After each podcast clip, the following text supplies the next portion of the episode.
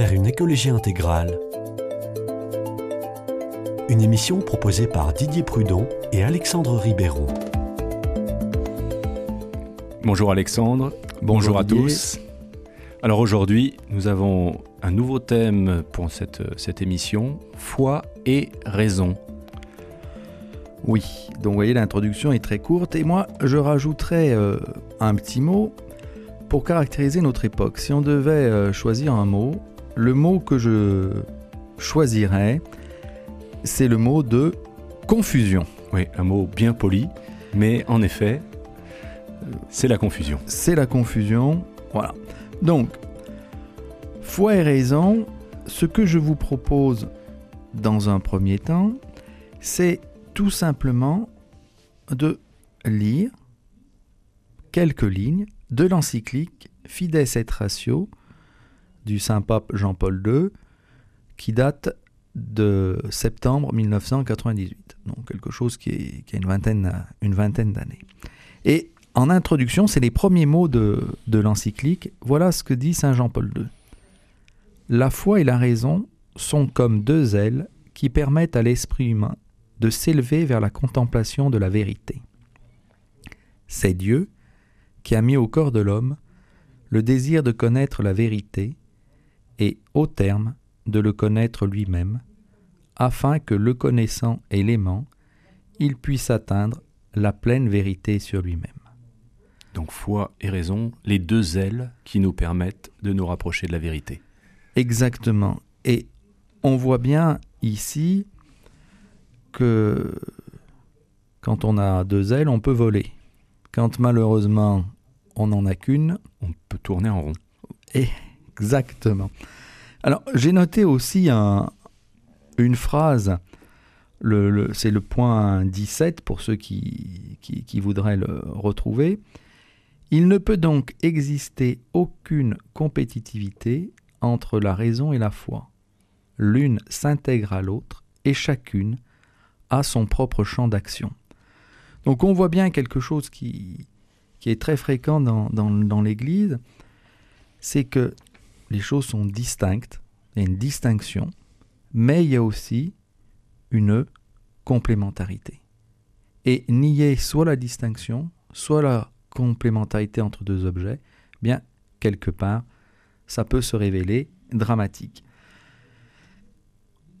Je vais vous lire à nouveau une phrase, cette fois-ci euh, dans le chapitre 2 de Laudato Si, la science et la religion, qui proposent des approches différentes de la réalité, peuvent entrer dans un dialogue intense et fécond pour toutes deux. Là aussi, je crois que c'est important, cette idée de fécondité, de dialogue et de dialogue fécond entre la foi et la raison. Alors, je vais peut-être être un petit peu provocateur. Tout à l'heure, j'ai dit confusion. J'aurais pu aussi dire déraison. Il me semble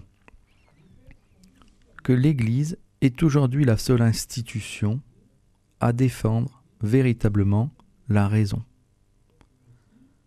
On pourrait penser que toute une série de rationalistes, de personnes laïques euh, au sens de plutôt laïcisme défendent la raison. Non, non, ils défendent simplement euh, une opinion, mais ils ne défendent plus la raison.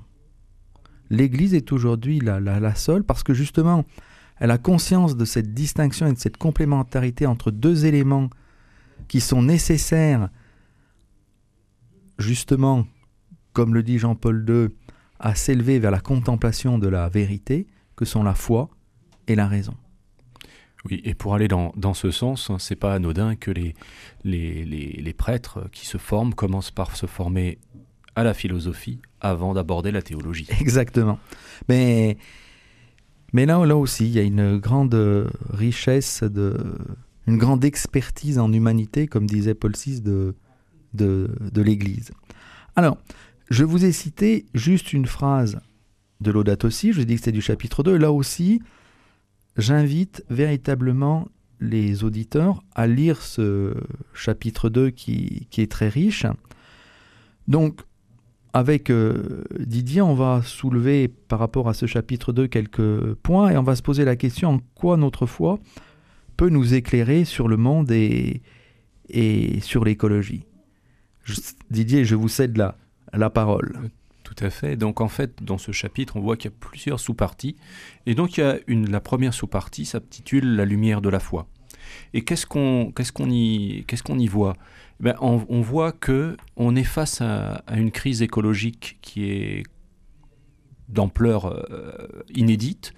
Euh, le sujet est, est, est, complexe, il est planétaire, il y a des enjeux planétaires, et donc il est indispensable de d'aller rechercher toutes les formes de sagesse, de philosophie et de culture pour pouvoir réfléchir et, chercher les solutions pour résoudre les problèmes. Donc on est loin d'une pensée, euh, pensée unique, mais euh, on va intégrer un certain nombre d'éléments, la philosophie, la pensée sociale de l'Église, et euh, c'est aussi un appel aux croyants de, euh, de, vraiment euh, mettre leurs euh, convictions au, au service de l'écologie et d'y réfléchir globalement. Oui, ça, je crois que c'est quelque chose de très important dans, dans le sens que parfois, pour certains catholiques, l'écologie, en gros, se limiterait à la protection de la nature. C'est bien, ça va bien au-delà. Et notre foi, et justement, c'est l'un des, des c'est le deuxième point qui, qui, est, soulevé dans, ce chapitre, c'est la sagesse des, récits bibliques. Alors bien entendu, euh, ça nous invite fortement à lire la Bible, et en particulier le, la, Genèse. Je, ne cesserai de, répéter l'importance de, lire la Genèse. Mais pour, pour illustrer, je vais lire simplement le début de la prière eucharistique numéro 4, euh, qui à mon avis est, vraiment très riche. Père très saint, nous proclamons que tu es grand, et que tu as créé toutes choses avec sagesse et par amour. Tu as fait l'homme à ton image, et tu lui as confié l'univers, afin qu'en te servant, toi son Créateur, il règne sur la création. J'allais dire, vaste programme. Tout à fait, exactement. Alors, une autre, un autre, un autre, je dirais, une autre partie de, ce chapitre 2 de l'Audate aussi, c'est ça aborde la communion universelle. Alors ça, là aussi, on est sur, euh, sur des images qui peuvent être un petit peu décalées, mais qu'est-ce que ça nous dit?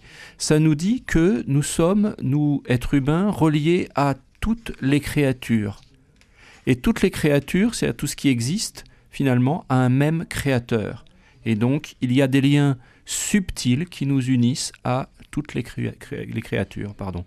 Et euh, c'est un appel à l'unité, un seul créateur, et en même temps à la protection de la diversité animale, humaine aussi, et donc à l'attachement et au respect, euh, prendre soin aussi des plus fragiles et, des, plus pauvres.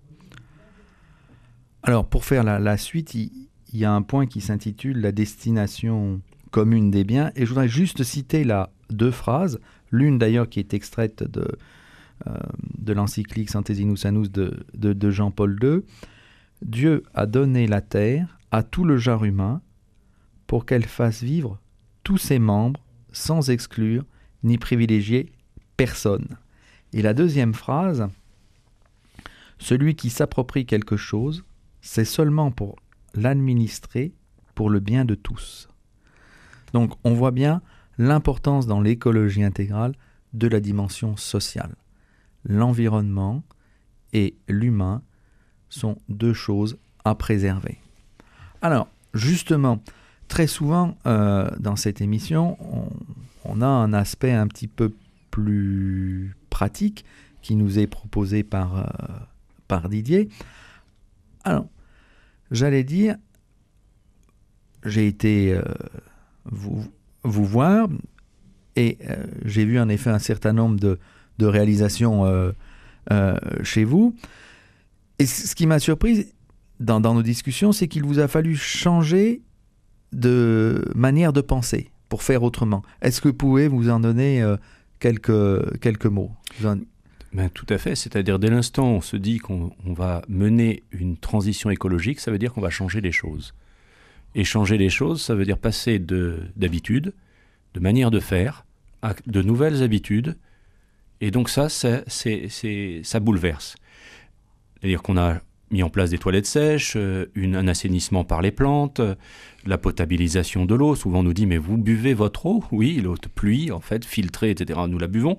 Et on a testé, on a rencontré des personnes, on a fait confiance, on s'est lancé, mais le doute était présent. Jusqu'où notre démarche était rationnelle Oui. Oui, je, je comprends. On a pu dire, tiens, est-ce que c'est pas une, une tocade ou voilà, tout d'un coup on se, se, lance dans quelque chose sans vraiment réfléchir aux tenants et aux aboutissants. Tout à fait, tout à fait. Donc il y a eu de réflexion, il y a, on a à la fois euh, on a sollicité notre intelligence, on a lu, on s'est formé, on est allé voir des lieux, on a, on a testé. Donc c'était pas euh, c'est pas quelque chose de, de euh, je dirais de lancer comme ça sans réflexion, mais bien il y a bien une démarche. Donc la raison, elle a été fortement sollicitée pour, pour mener notre, notre transition. Cette transition qui, qui vous a conduit eh bien, à devenir euh, également, à témoigner de ce que vous avez fait à travers, euh, certes... Euh, Tout à fait, des conférences. Des conférences, cette émission, mais aussi... Mais aussi le, donc un, livre, hein, comment, comment réussir sa transition vers l'écologie, donc aux éditions Imagine un colibri, qui, qui comporte des parties théoriques, des parties de témoignages, des parties pratiques bien sûr, et des témoignages de personnes comme, comme, euh, comme notre, nos, nos, nos, euh, nos, proches qui ont, euh, qui ont réalisé des, des évolutions. Très bien. Eh bien, donc, si on veut conclure, pour une écologie intégrale, nous sommes appelés à intégrer la foi et la raison. Merci, au revoir. À bientôt, au revoir.